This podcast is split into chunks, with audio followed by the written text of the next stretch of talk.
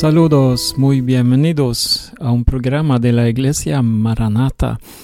Bernuviden es mi nombre y este es un programa donde hablamos del tabernáculo y estamos en el programa número 11 en esta serie y hemos tocado muchos puntos de verdad del tabernáculo y encontramos ahí bueno, muchas señales, muchas figuras que habla de la salvación, de los sacrificios, que habla de Jesucristo en primer lugar.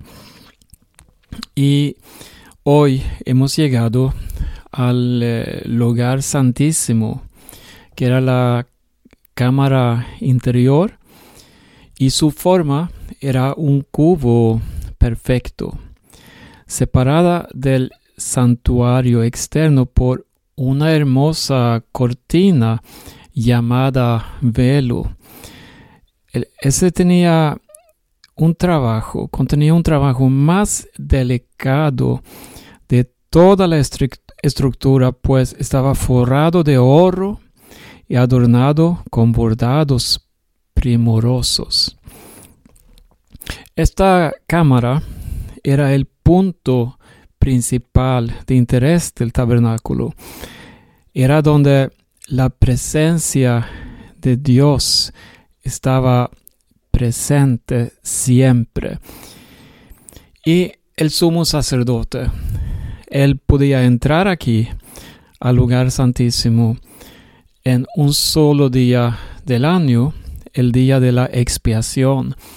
Todo esto podemos leer en, en eh, eh, en, la Biblia y habían instrucciones detalladas cómo iba a realizar todo. Una cosa, el sumo sacerdote tenía un pectoral, ya lo hemos eh, comentado en programas anteriores, y en este pectoral estaban mencionados todos los tribus de Israel. Igual sobre sus hombros tenía eh, como plaquetas con los nombres de los tribus de Israel. Entonces él llevaba todos estos nombres en la presencia de Dios, haciendo reconciliación por sus pecados. Lo que pasa aquí era eh, o representaba la más alta y profunda comunión con eh, Dios, o sea, del alma con Dios. Esta cámara interior es el lugar secreto del Altísimo, donde podemos entrar ahora por medio de la sangre de Jesús. Ahora es abierta para todos desde la muerte del Salvador y que derrama su luz y su gloria sobre nuestras vidas. Vamos ahora a leer algo de del lugar santísimo y vamos a leer de Éxodo capítulo 25 del versículo 10 hasta 22. Harán también un arca de madera de acacia cuya longitud será de dos codos y medio, su anchura de codo y medio y su altura de codo y medio. Y la cubrirás de oro puro por dentro y por fuera, y harás sobre ella una cornisa de oro alrededor. Fundirás para ella cuatro anillos de oro, que pondrás en sus cuatro esquinas. Dos anillos a un lado de ello y dos anillos al otro lado. Harás unas varas de madera de acacia, las cuales cubrirás de oro, y meterás las varas por los anillos a los lados del arca, para llevar el arca con ellas. Las varas quedarán en los anillos del arca, no se quitarán de ella. Y pondrás en el, arca, en el arca el testimonio que yo te daré, y harás un propiciatorio de oro fino, cuya longitud será de dos codos y medio, y su anchura de codo y medio. Harás también dos querubines de oro, labrados a martillo, los harás en los dos extremos del propiciatorio. Harás pues un querubín en un extremo y un querubín en el otro extremo. De una pieza con el propiciatorio harás los querubines en sus dos extremos. Y los querubines extenderán por encima las alas, cubriendo con sus alas al propiciatorio, sus rostros el uno enfrente del otro, mirando al propiciatorio los rostros de los querubines. Y pondrás al propiciatorio encima del arca, y en el arca pondrás el testimonio que yo te daré. Y de allí me declararé a ti y hablaré contigo de sobre el propiciatorio de entre los dos querubines que están sobre el arca del testimonio todo lo que yo te mandare para los hijos de Israel. Eh, el arca era el único mueble que se encontraba en el lugar santísimo. Y en su interior se guardaban eh, las dos tablas de la ley. Y también, eh, por un tiempo, una urna con maná guardada del desierto y la vara de Aarón que había florecido, que también es un símbolo de la autoridad divina del sacerdocio. Y leímos también que el arca tenía varas para ser transportada y unos anillos para las varas. Encima del arca, ahí estaba el propiciatorio de oro macizo con las salpicaduras de la sangre que el sumo sacerdote una vez al año traía adentro del lugar santísimo. Y encima de este propiciatorio estaban las figuras aladas de dos querubines, mirándose uno a otro con las alas extendidas, donde brillaba constantemente la presencia de Dios, llamada Shekinah, y que parece haberse extendido en forma de nube que guiaba y protegía al pueblo en su viaje por el desierto.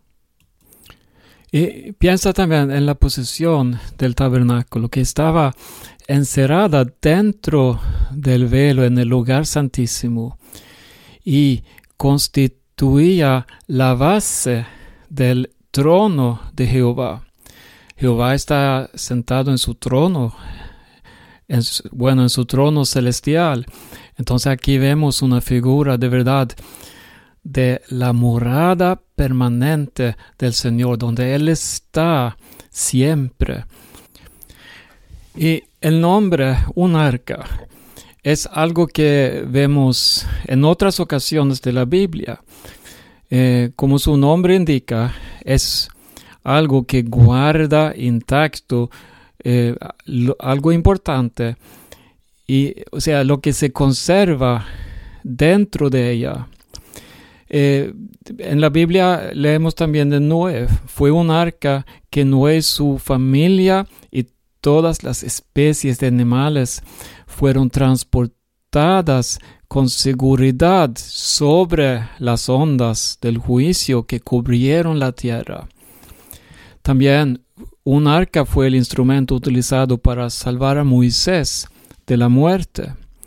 Entonces, cuando leemos acerca del arca del pacto, lo que tenemos aquí, somos llevados a creer esta estaba destinada por Dios para guardar intacto su pacto en medio de un pueblo inclinado al error. También eh, creo que, hay un significado importante eh, de que esta arca eh, en sí estaba hecha de madera de acacia, pero cubierta de oro. Y entonces tenía la tapa que era de oro puro, como, conocido como el propiciatorio. El arca cubierta de oro por dentro y por fuera nos habla de la vida impecable, humilde y obediente de Jesús. Era la divinidad que cubría la humanidad. Dice así en San Juan 17, versículo 21. Escucha la oración que Jesús lleva aquí. Para que todos sean uno, como tú, oh Padre, en mí y yo en ti, que también ellos sean uno en nosotros, para que el mundo crea que tú me enviaste. Esta es una oración muy profunda de verdad. Este no habla de, de una unidad organizatoria entre instituciones o entre iglesias, entre religiones diferentes. No, este habla de una unidad igual como el Padre y el Hijo son uno. Así nosotros somos unidos con Dios. Y esto se testifica también eh, en eh, la forma del arca, el material del arca. La madera de acacia habla de su humanidad, pero también de nosotros y el oro habla de su divinidad y cubierto de oro. Ah, vamos a recordarlo otra vez. Cubierto de oro, el propiciatorio. De verdad habla de cómo lo divino protege a lo, humano. O sea, Dios está cubriendo la iglesia. Tú puedes ver el modelo aquí de lo que habla y, otro versículo, vemos aquí como, eh, vemos a Cristo como el testimonio de Dios. Eh, vamos a leer en San Juan capítulo 5, versículo 36 y 37.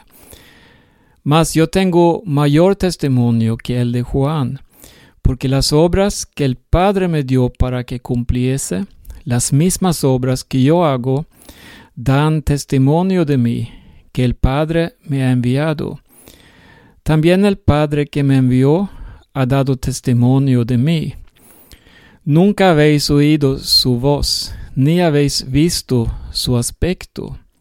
Y también en el capítulo 6, 38, porque he descendido del cielo, no para hacer mi voluntad, sino la voluntad del que me envió. Entonces, en la eh, o sea, era la presencia de Dios en medio de su pueblo Israel.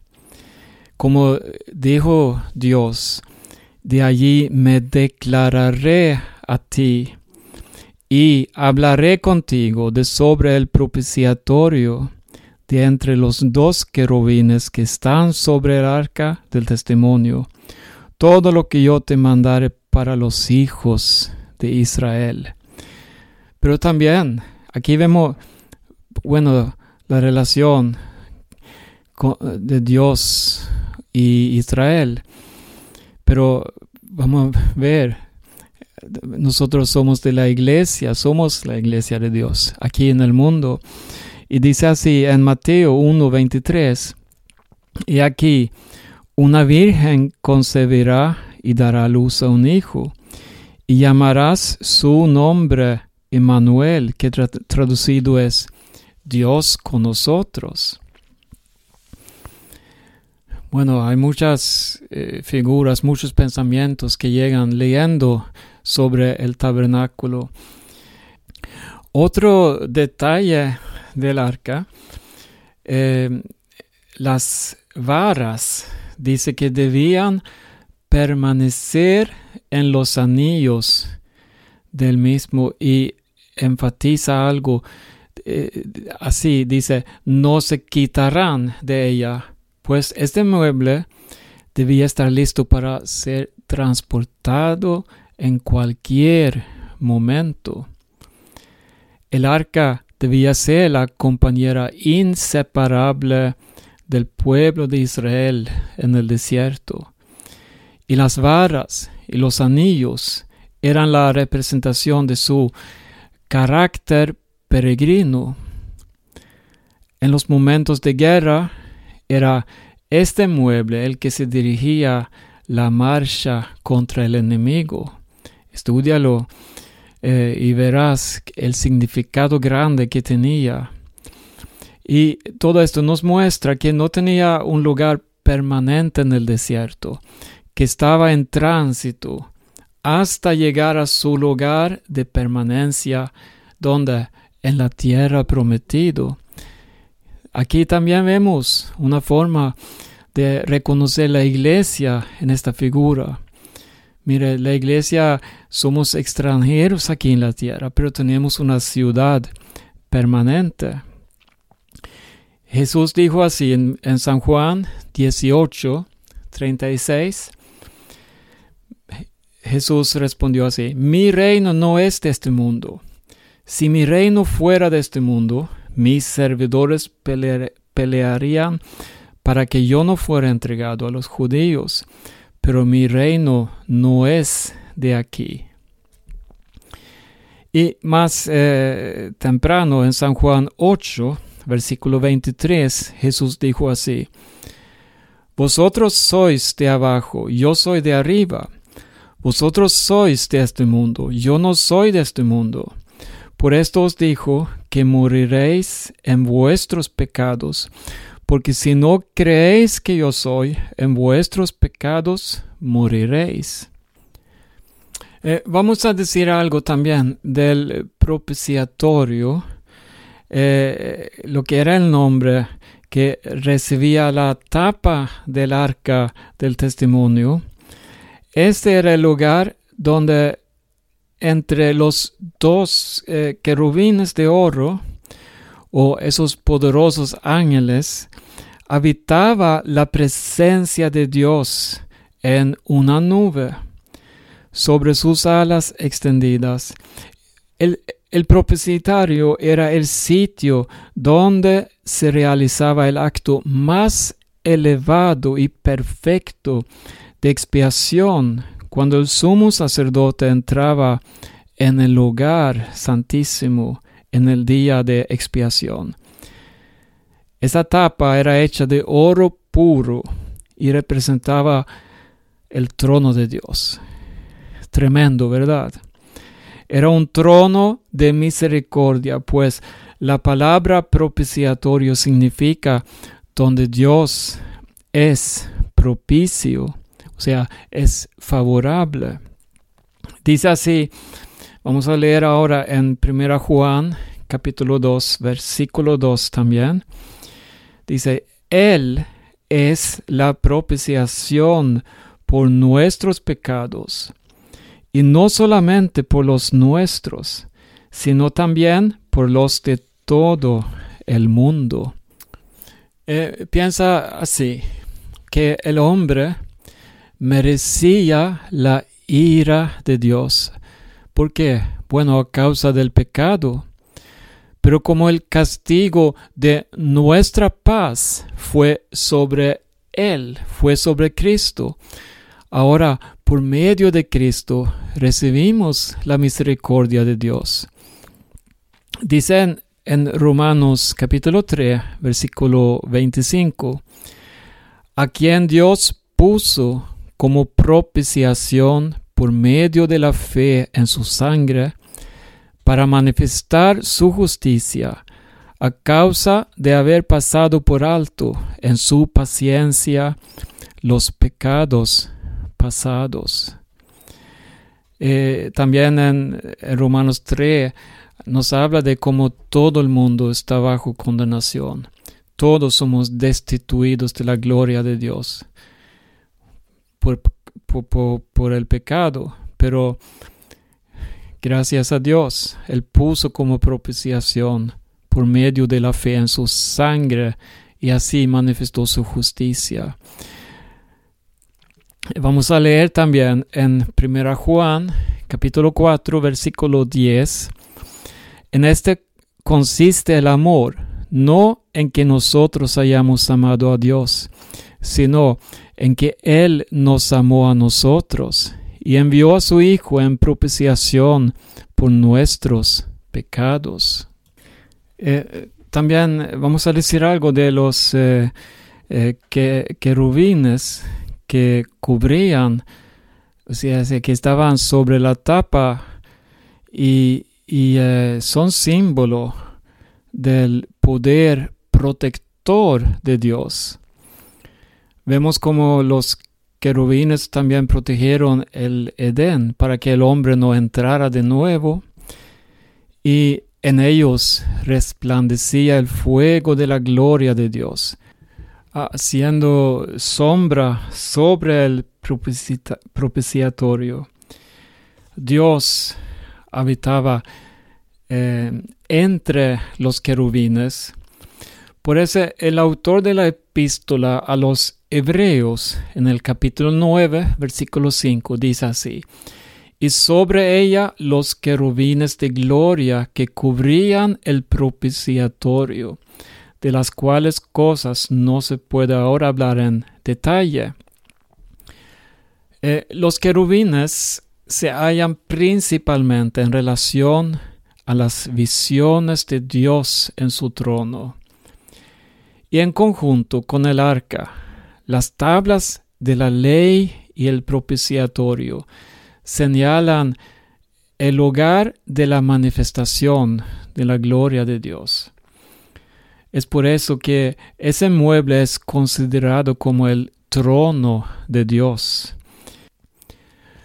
Eh, vamos a ver otra cosa aquí del tabernáculo, porque en primer lugar se trata de la presencia de Dios en medio de su pueblo, o sea, una morada para el Señor era desde aquel lugar que Dios le declaraba a Moisés todo lo que esperaba del pueblo.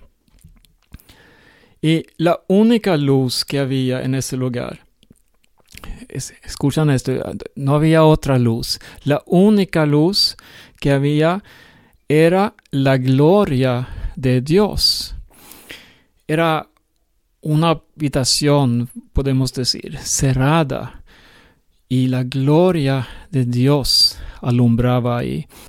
Y cuando la gloria de Dios se manifestaba, vemos esto en forma de nube y forma de fuego.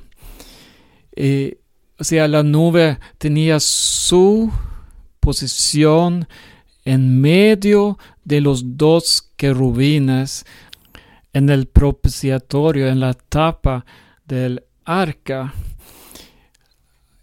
Eh, dice así en eh, Éxodo capítulo 13, versículo 2.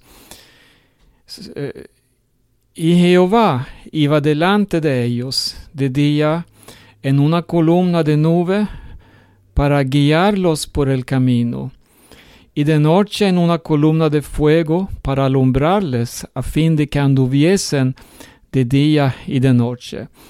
Este era antes de la construcción del arca. Pero como quiera vemos como Dios estaba con su pueblo.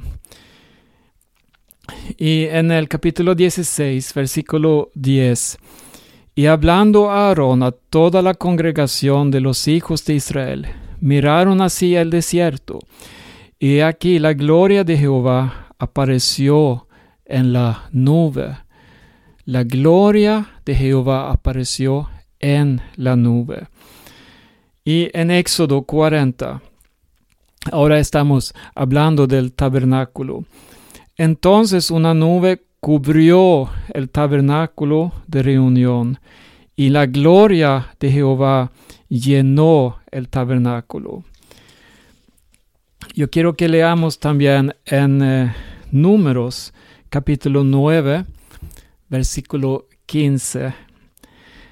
El día que el tabernáculo fue erigido, la nube cubrió el tabernáculo sobre la tienda del testimonio. Y a la tarde había sobre el tabernáculo como una apariencia de fuego hasta la mañana. Así era continuamente. La nube lo cubría de día y de noche la apariencia de fuego. O sea, una permanencia. Dios vivía y Dios estaba y nunca abandonó su pueblo de verdad. Y en Números capítulo 16, versículo 42. Y aconteció que cuando se juntó la congregación contra Moisés y Aarón, miraron hacia el tabernáculo de reunión, y aquí la nube lo había cubierto, y apareció la gloria de Jehová. Entonces vemos también en situaciones de conflictos. Bueno, Dios también estaba guiando, no abandonó su pueblo, Él estaba mostrando el camino recto. Y también nos habla la Biblia de la unción y la aspersión del tabernáculo. Dice que este solo fue lleno de gloria divina después de haber sido ungido con aceite santo y rociado con sangre. Dice en Levítico 8, versículo 10, y tomó, tomó Moisés el aceite de la unción y ungió el tabernáculo y todas las cosas que estaban en él, y las santificó. Y roció de él sobre el altar siete veces, y ungió el altar y todos sus utensilios, y la fuente y su base para santificarlos. Y entonces vamos a concluir este programa. Eh, habla de aspersiones. El número de las aspersiones eran siete. Indica unción y aspersión perfectas. Solamente en la persona de un Salvador ungido y crucificado puede habitar Dios entre los hombres. Jesús, él fue ungido al comienzo de su ministerio, después de haber sido bautizado en el Jordán por Juan el Bautista. Allí el Espíritu Santo dice que descendió sobre él, ungiéndolo, y dice que se quedaba con él, permaneció con él.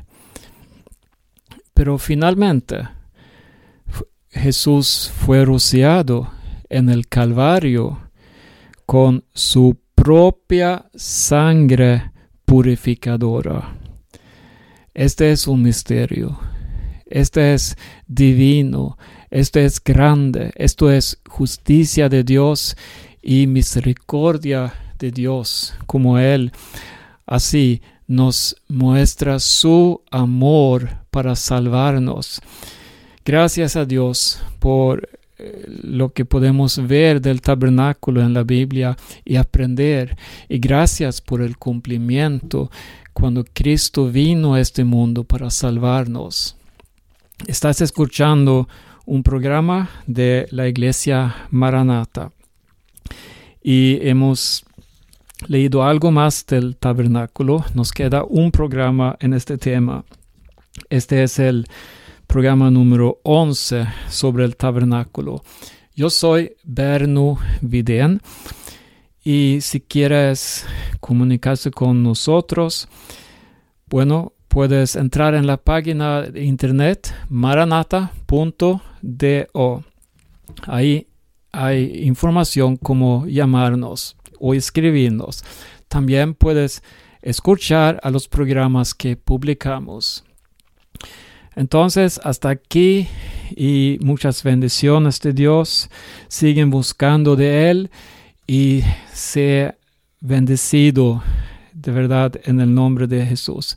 Pronto vendrá Él otra vez y entraremos en la gloria divina con Él. Cristo viene pronto.